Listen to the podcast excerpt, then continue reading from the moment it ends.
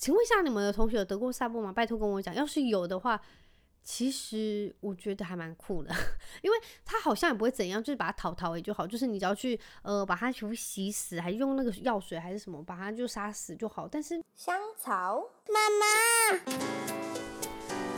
，Hello，欢迎收听香草妇女日志，我是香草职业妇女克罗伊，你们也可以叫我罗伊。这周大家都过得好吗？我不知道你们现在待的城市怎么样，但是我必须说，高雄目前就是夏天的天气。我今天早上不小心穿了一个长袖出去，小朋友没有中暑，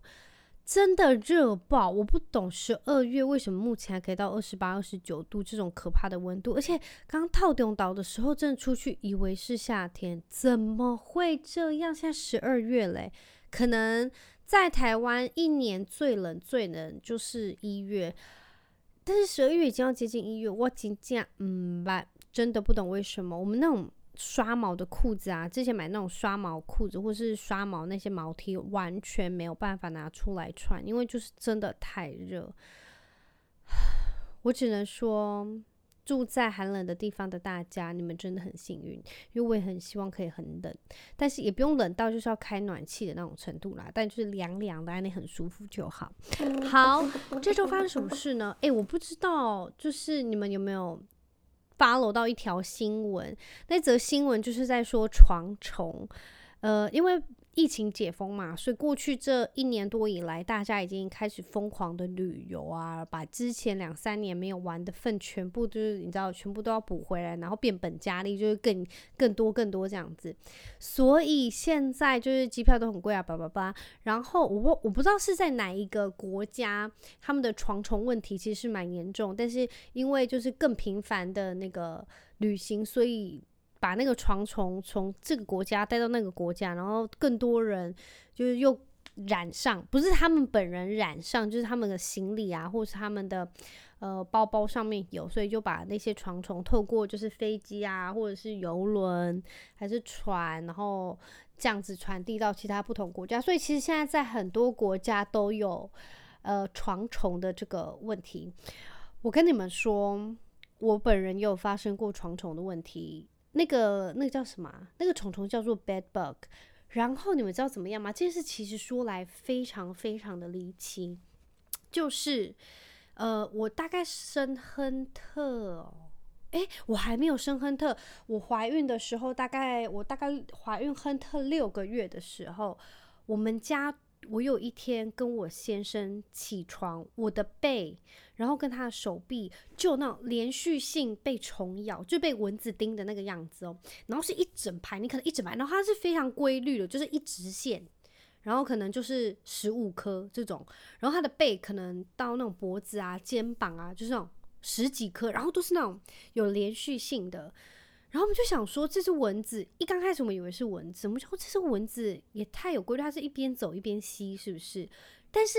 它就已经是有一点多天了，就是发生很多天，那我们一直都没有看到蚊子的踪迹，所以我就想说，不会是什么虫子吧？所以我就上网查，就是什么，就是睡觉时候会被什么叮，然后会有连续性这种虫咬的痕迹这种，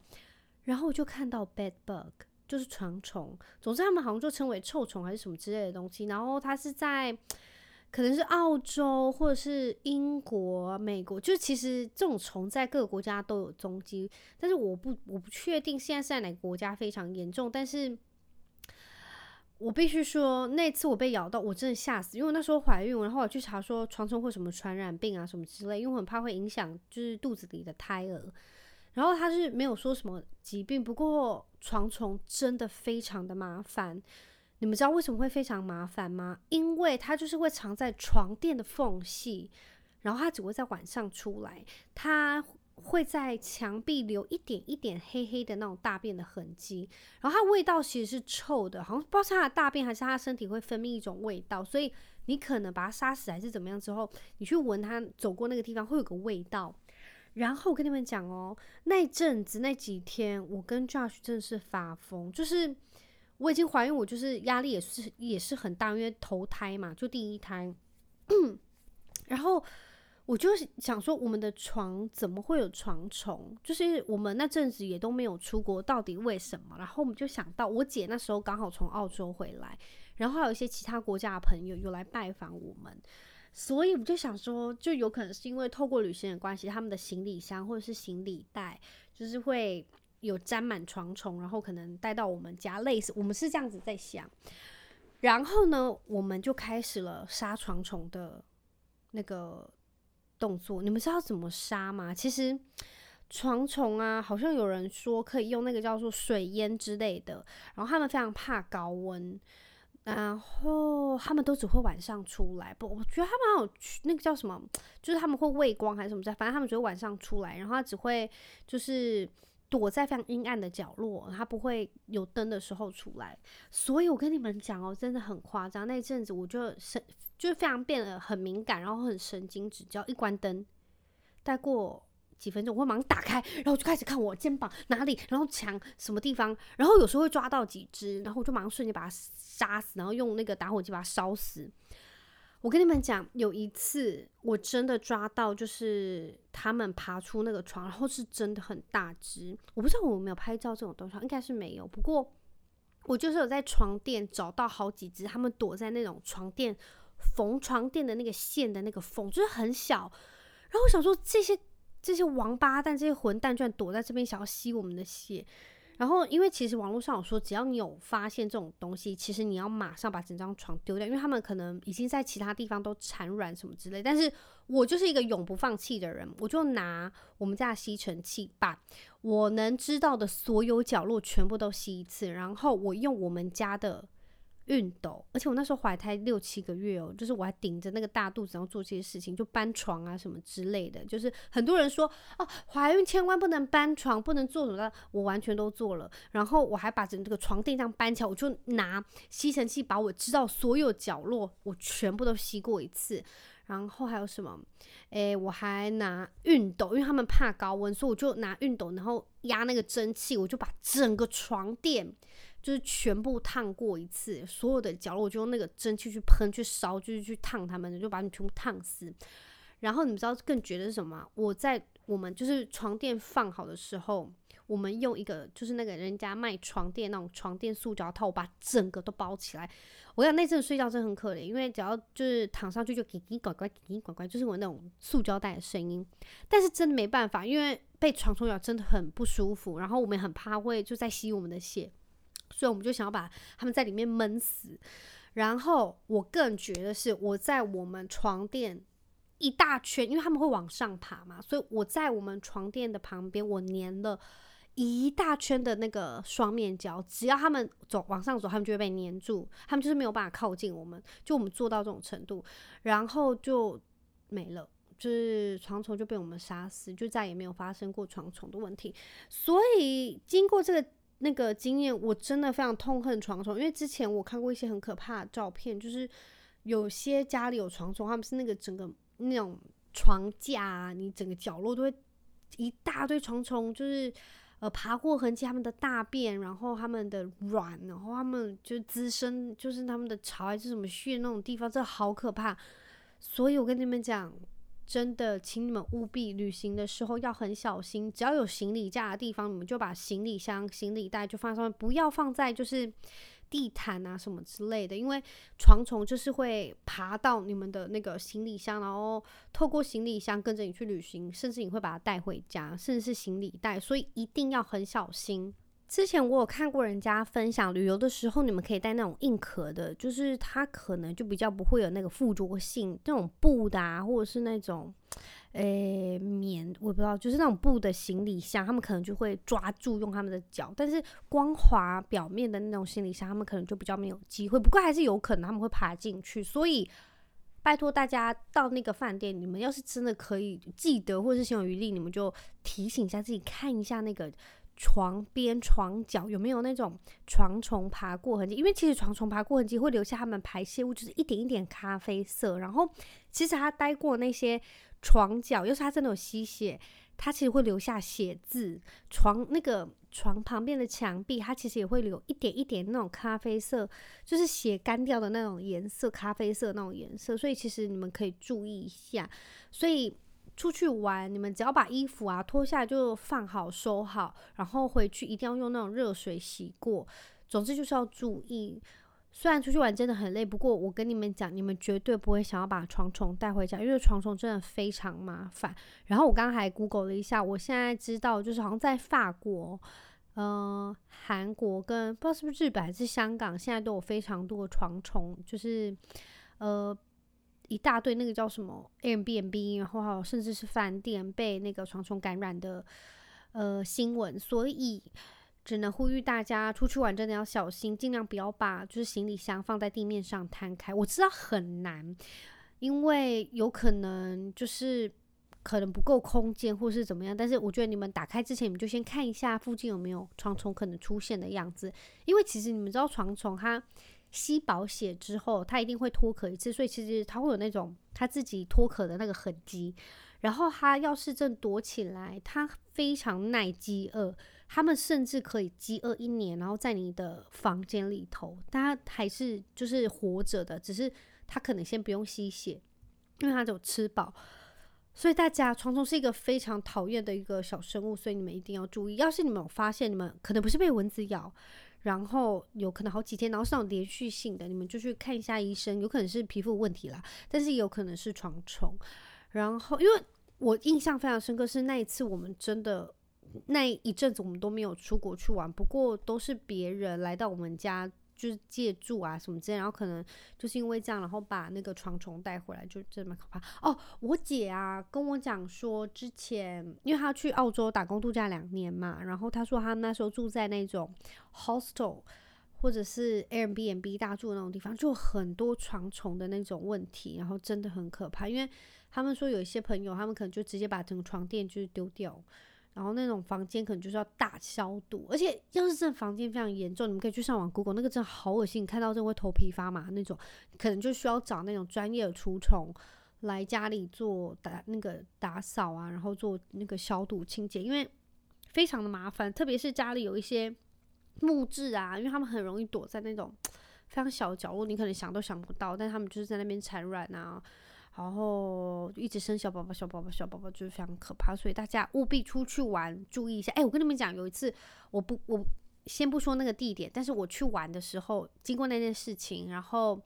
我有特别就是住饭店的时候看到，我还真的有看到床虫的痕迹，所以我在那个进去的时候，我就是有请他们就是帮我们换房间，然后我在注意，因为我看到那个枕头上有那个床虫的痕迹，那个。枕头有那个写字一点一点一点的，然后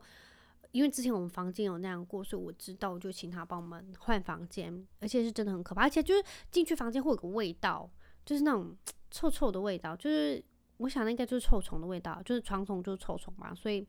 你们出去住一定务必要记得，就是心有余力的话就看一下吧。对自己无恶不败，好不好？然后呢，我不知道大家的国小有没有一个回忆，也是有关于虫虫的，就是饶虫。呃，我真的不太记得是国小几年级，但是应该是在一二三之类的。然后我们都会收到一个老师发的那种一个小小牛皮纸袋，然后里头会放，会外面那个牛皮纸袋会写你的名字嘛。然后你的座号，然后里头会放个蓝色还是什么绿色的，就是一个贴屁股的那个呃玻璃纸嘛，因为是有点透明的，那就是要回去请爸爸妈妈帮忙，因为要检查看有没有蛲虫。然后我记得只要每次检查完回来，老师就会点名几个同学，然后去前面请，好像不知道有没有发药丸之类的，然后或者是请爸爸妈妈带去给医生看，因为可能就有蛲虫的反应。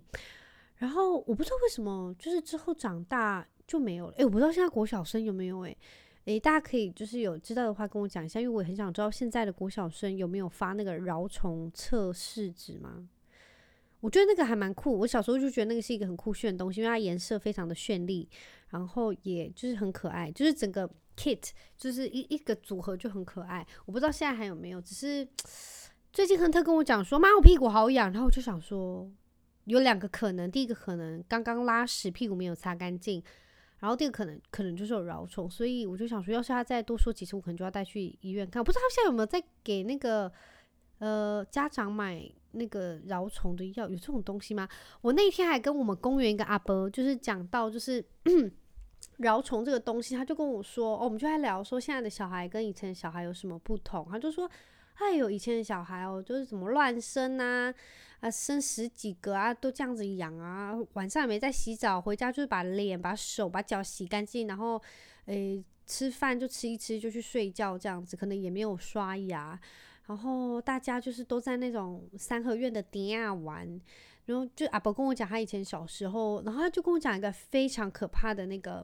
呃故事。他就跟我说，以前哦，他们小时候啊，要是卡成灸，然后就要带去看医生，然后他们那个医生就会开那个什么药草给他们带回家，就是喝来啉。然后他说喝几滴啊之后，大家的小朋友都会喝嘛，喝一喝，他们说拉出来的那个什么。诶、便便里面就是一坨一坨一坨的那个蛲虫，我整个快吐出来，因为实在是太有既视感了。然后他就说什么那个药草就是会让小朋友拉出很多的蛲虫，就是那种可能有那个药品的成分在之类的。然后他就说哦，以前呢、就是小朋友肚子饿就去拔那个地瓜，然后地瓜都没有煮，然后可能上面还有土啊，有一些虫虫，所以他们可能都吃进肚子里面，所以肚子才那么多蛔虫。我就想说真的很可怕。然后说现在的就是。家长就已经更文明化了，就是已经没有像以前那样养小孩了。只是我们就是，就是我跟邻居阿伯，就是那种八十几岁阿伯在讲这种故事，我就觉得这很有趣，因为就是在一个完全不同年代的，嗯、呃，身为阿嬷或者是妈妈家长的角色，然后再聊小朋友，就是。形成一个非常强烈的对比，然后也很有趣，因为他看着我们家小孩，就是我们在带小孩，他也觉得很神奇，因为他就觉得，呃，我们现在就是我跟我先生带小孩的方式跟其他家长也很不一样，就是，因为我们都会野放孩子，让小孩就去玩啊，去土里玩啊，拿沙子啊，什么石头什么之类，但是。他说有些家长就可能就是真的很不喜欢小孩弄脏，他可能真的觉得有不干净的东西啊，或者回家要清理很麻烦，所以他就说看着现在就是大家在带小孩，就是跟以前不一样，他也就是 也很有感。然后我们就在聊着，我就觉得，呃，真的也是蛮有趣的。我不知道以后的，我现在之后看我自己的小孩，或者是之后的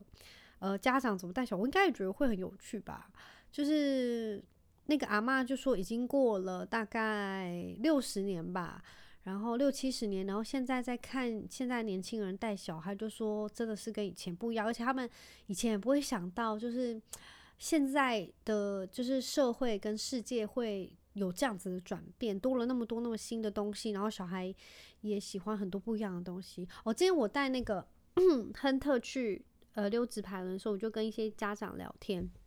然后妹妹就在玩玩具，我也带玩具去给她玩，不然怕她无聊。然后那个家长就跟我说，哦，他们家的小孩也是六岁个小女生。然后我说，哎，那她都在玩什么玩具？她说她把家里玩具拿去给妹妹玩，因为就他们家很多。我说，哎，那妹妹都不玩？她就说，哦，他们家妹妹已经就不都不玩玩具。我说，那她都玩什么？她在家里。就是还会做什么事情？他就说他在家里都已经在玩手机跟打 Switch，就是比较已经就是三 C 化了。然后我就想说，我还记得以前我小时候，也就是像一笼一笼用那种诶、就是那种装高丽菜大篮子装的那种篮子在装那个玩具。我妈就这样一笼一笼把所有的玩具全部都放进去，然后我们要找，我们就这样就是全部一直拨开拨开找到我们要的，就是我们是这样长大的。然后。我真的也没有办法想象，就亨特这个年代，他现在这个世代是已经把很多玩具都三 C 化了。我觉得，就三 C 一定有三 C 的优点，但是也有相对的缺点。所以我不知道，我只我那时候就跟我先生讨论，我是我们的共识就是，我希望越晚给他们手机。或者是任何三 C 东西越好，不是说他们不能用，就是他们当然可以用电脑啊，他现在会用小画家在画画之类的。但是我们很希望是他自己个人手机，我们希望我啦，我本人，拜托我讲出来你们不要笑，但是我很希望我是他高中毕业才会有自己的手机，因为我觉得就是。对我来说是没有必要的。但是我知道一定会有变卦，但是我个人是希望他高中毕业才能有自己的手机，因为我相信就世代变得很快，然后真的所有的资讯什么都是千变万化，但我也相信一定有变数。但是我先生听到我这个答案，他是露出一个不可置信的表情，但是我姐还说你可不可以不要虐待小孩，但是。就我的立场来说，我希望越晚给越好，而且最好是到高中毕业，他升大学那一年才能有手机，就是自己的手机，大概就是这样。我不知道大家是怎么想的，你们有没有就是有小孩的家长，你们是怎么想？就是大概要什么时候给自己小孩有他们的三星哎、欸，我跟你们说，我不知道你们有没有前阵子看到一一则新闻，这个我跟你们讲，我不知道我们在这里讲过，就是那个新闻很可怕，就是。那个国中生还是国小哦，他就是看着身边的朋友或者是同学，大家都在出国，或者是甚至他有自己的，就是呃，社群媒体，他看到所有人现在都在出国，报复性的出国，然后就跟家长讲说他他们家为什么没有出国，他们也要，然后家长就是回复他自己的小孩，就是家里目前现在没有那样的余裕可以就支持全家人出国，然后他居然说出那就去借啊。反正之后再还就好了。我我就看到那则新闻，我真的是背脊发凉。就是是怎么样的，就是想法会说出这么可怕的话？但是我相信他也觉得，就是为什么大家都能出国，他不能？然后我就看了一些网友的回复，也是非常的可怕。可怕的就有一些网友就说。哦、那你为什么要生小孩？你自己都已经生活那么痛苦，那你为什么要给他们那么痛苦的生活？但是当然还有一些比较理性，对我来说是理性的网友，他们就会说，本来就不能应该有这样子的观念，是什么样子的家庭教育，小朋友会有这样子的观念？然后总之就调出来一些，哦，原来那个家长在他们国小就已经给他们买 iPhone。然后有些网友就很好笑，他们就会说：“哦，那就把 iPhone 卖掉，你可能就有一些部分旅费，然后之后自己再出去赚什么之类的。”然后其实我觉得最令人发指的是，他怎么会说出这样子的话？就是好像没有的东西，反正你就去借啊，我就是要有，就是真的不行呢。这种真的会顶顶死呢。我真的看到，我真的替那个家长非常生气。不过我不知道，我只是觉得，真的所有的一切，就是真的会跟家庭。教育有关，对我来说啦，就是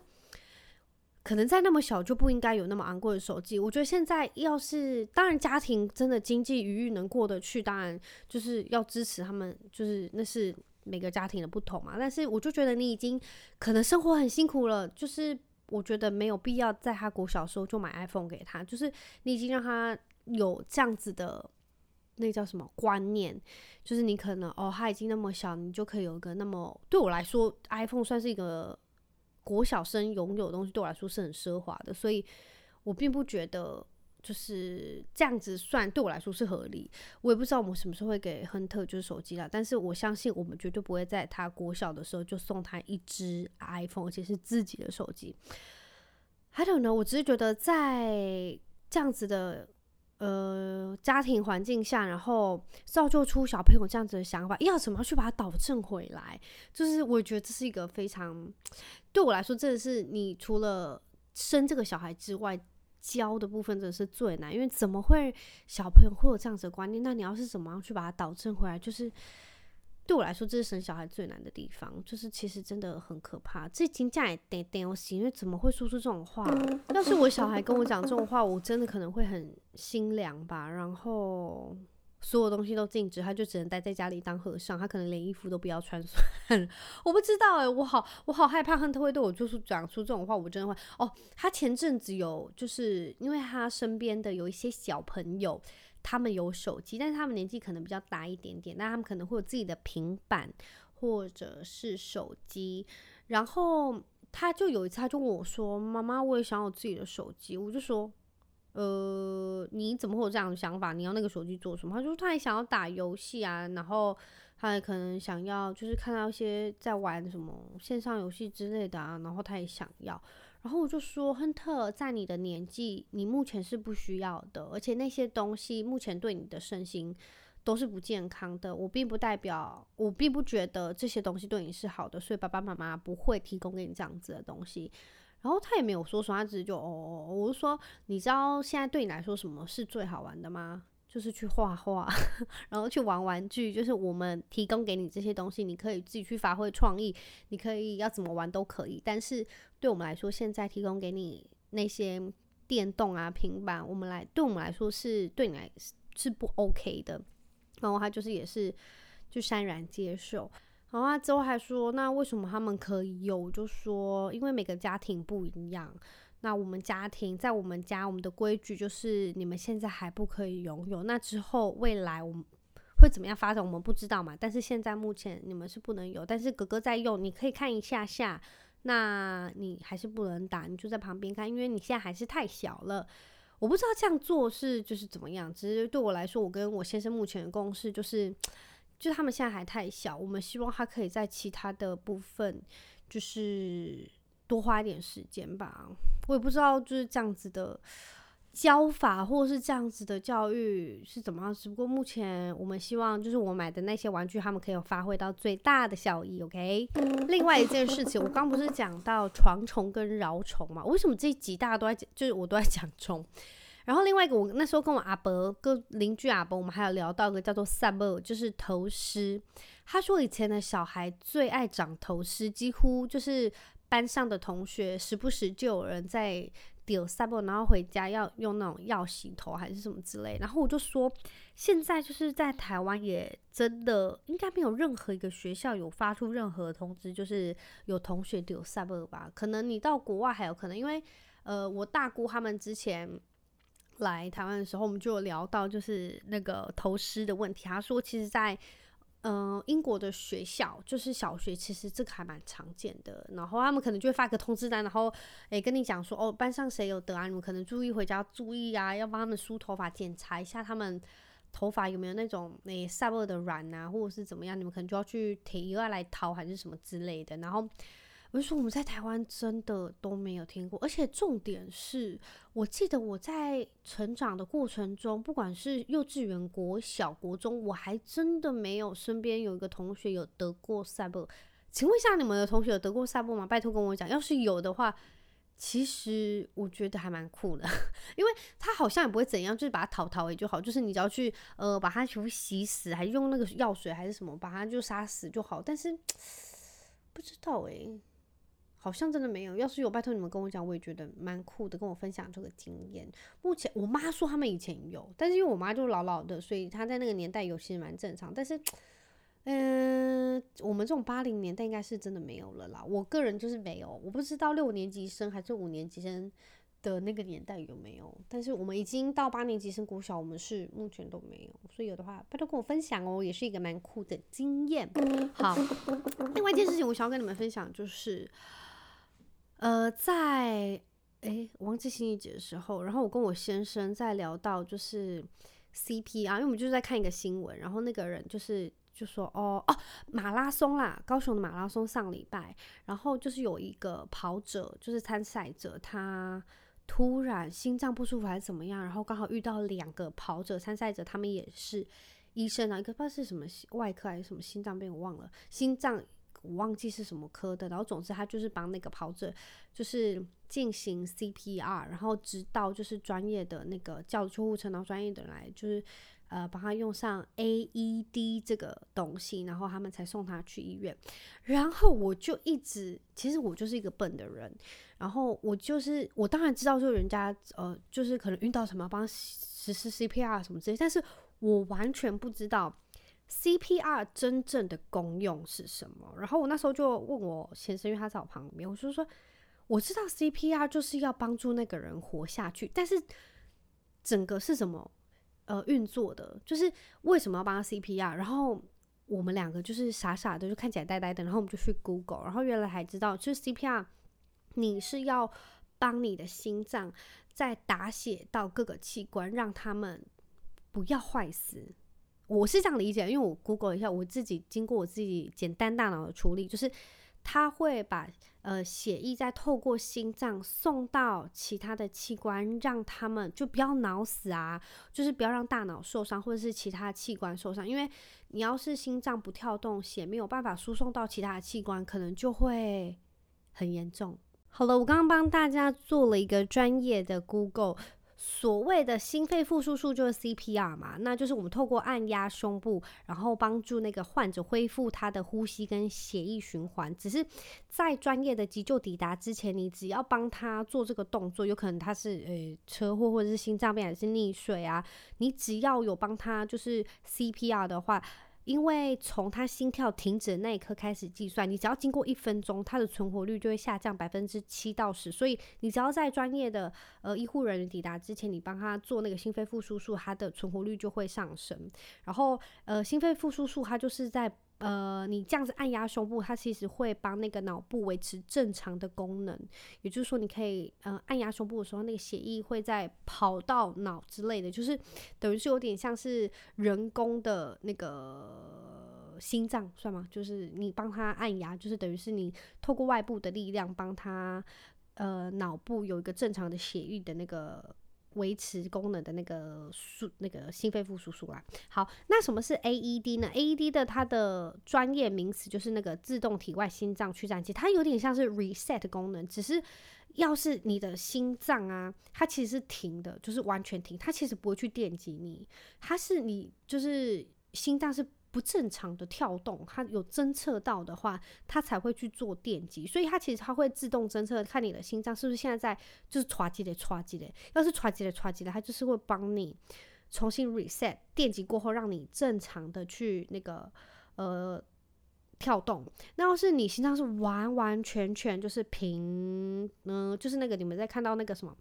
那个荧幕 monitor 上是嗯，那种它就是其实不会做出电击，那个情况下你就是要做 CPR，然后呃，它的 AED 这个机器现在目前都是有语音，应该是目前啦，都是有语音去指指引你，指导你要怎么去做那个动作，因为有些会说好，那你现在怎么贴呢？你可能要贴哪里，他都会跟你讲，然后你可能手就要移开，因为电击的时候不能有任何人接触到目前正在被电击的那个患者。就是一个蛮酷，我跟你们讲，我非常建议大家去看那个 YouTube，就是有关 AED 跟 CPR，因为在我看那个新闻之前，我真的对我来说，可能是因为我真的比较笨，我不知道所谓的专业的名词或者是它真正功用是什么，所以我现在知道，我要是呃路上遇到的话，我可能啦是可以就是。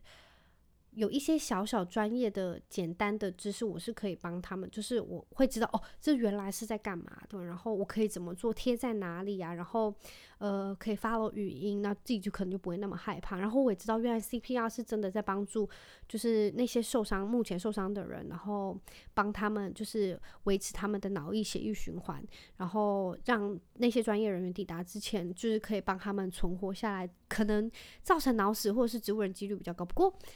其实我在看那个呃这些东西的时候，我就是想起来，就是之前不是有发生那些医疗纠纷，就是可能在医护人员抵达之前，有一些路人可能帮助他们，但是到处没有救活，然后又被那些受伤家人提告，然后我就觉得这真的蛮衰的。但是其实你们知道，有一些国家好像是加拿大吧，还是？我忘记，我记得好像是有加拿大，就是他其实，在那个国家，你只要帮助那个人，他是需要人家帮助，然后你也就是非常英勇的去协助他，帮助他做 CPR，但到处他过世，其实你好像是可以免责的，就是他那个国家是可以让人，就是有那个行为，你是可以不用被提告，然后你是不会有责任，你又不是去杀他，怎么只是帮助他，可能帮 CPR，但是他最后也是不幸。过世的话，但是家人要提高你，你是可以就是有免责的这个呃法律，我就觉得其实蛮酷，因为我觉得要是你要帮助别人，但是最后你还被提高，我相信真的会人性非常的泯灭，所以我觉得我非常建议大家，你们可以去看一下 AED 跟 CPR 这个就是 YouTube，然后 CPR 怎么用，而且儿童 CPR 跟婴儿 CPR 其实有差跟大人的，所以家里有小朋友的，你们可以看一下，因为我。有家那个小朋友的家长，你们有那个儿童手册？之前我其实，呃，他们在出生的时候，我就一直想说，天哪，要是他们有一天怎么了，我要怎么帮他们 CPR？所以我还去就是 YouTube 看，就是他好像是用手指嘛，就是要帮他们这样子按，然后我就很可怕，因为那个儿童手册上面也有，就是你要怎么帮小朋友那个哈姆立克啊，或者是 CPR，你们都可以看一下，就是以便就准备起来，以备不时之需，你们都可以去参考一下。我觉得算是蛮有用的啦，对于你有可能会救到人或救到自己的小孩是蛮有用。我有没有跟你们讲过？有一次阿梅亚在吃东西，她那时候很小，然后她在吃玉米笋，她被玉米笋噎到，她就是吃那玉米笋头尖尖的地方，然后她那时候还没长牙齿之类的，然后就爱啃那个玉米笋，然后因为那玉米笋其实硬硬的，她就是被噎到。讲不出话哦，我吓死我，整个把他就是用哈姆立克法把他就是就那个压出来，然后他就是啊一声，就是这个玉米笋尖尖就喷到我们家桌上，我跟我妈两个人都不敢讲话，就发生之后我们两个，我真的手手脚冰冷，然后狂冒冷汗，我真的吓死了。然后那餐他就不要吃了，因为我真的没有任何勇气再让他吃那些东西，好可怕哦。所以就是非常建议大家去学一些这些小知识，就是可能真的会用到。因为那时候我的哈姆立克，我把还没这样切出来的时候，我真的 吓死了。OK，好，那还有发生什么事情？我想跟大家分享的另外一件事情呢，就是我这个礼拜看到一个新闻，好像是在印尼吧，就是有一个不知道国中还是高中生。他在考试的时候，突然老师听到婴儿的哭声，原来是有个女学生生小孩了。这整件事情有三个疑点，第一个疑点当然是为什么女生不知道自己怀孕了？第二个是为什么怀孕那么容易之外，而且都没有任何阵痛吗？然后这个小朋友，这个这个小女生完全都没有不舒服，就是任何孕妇会发生任何不舒服、宫缩什么之类。都没有发生吗？第三，身边的人都不知道吗？就是怎么可能？然后反正新闻上有写说，哦，这个女生她也是身材算丰腴，所以看不出来。但是我就真的很想问，怎么可能？好，可能就是年轻的人很容易受孕。OK，这件事情我知道，但是她怀孕都没有任何恶心、呕吐，或者是宫缩，还是长一堆痘痘，还是就是。孕妇会有的任何状况，他们都没有，就是怎么可能那么好了？我相信可能真的非常顺遂，但是，I mean，怎么那么容易就生出来了？而且在考试的时候生，因为有些人不是会痛好，可能就是三天两夜这种东西，但是他居然考试考了一半生出来，我就想问，到底有多好生？有无痛不打就算了，然后好啦，现在也是有人自然产，在家在生小孩那些都很正常，但是。我只能说，这个新闻我看得满头问号，就是怎么可能？真的是真的很闹。好了，为什么跟你分享这个？我就是看到那个新闻，我就是一直问号，一直问号，然后想说这些人到底有多好受孕，然后多好生小孩，怎么就是感觉没有任何，就是花了任何一一丝力气，然后得到这个小孩子，就感觉你去生去考试什么都没得到，就得到一个小孩子。因为老师突然考到一半，然后听到有小朋友在哭，大家吓死了，因为地板都是血。我真的是黑人问号，听不？好啦，大家就这样。好了，这个礼拜我跟你们分享就是就这样子喽。非常感谢你们大家的收听。十二月非常炎热，我相信大家也不用买什么毛衣了，大家就是简单简单穿，穿舒服，穿薄就好了。那非常感谢你们收听，我们就下个礼拜一空中再会喽，拜拜。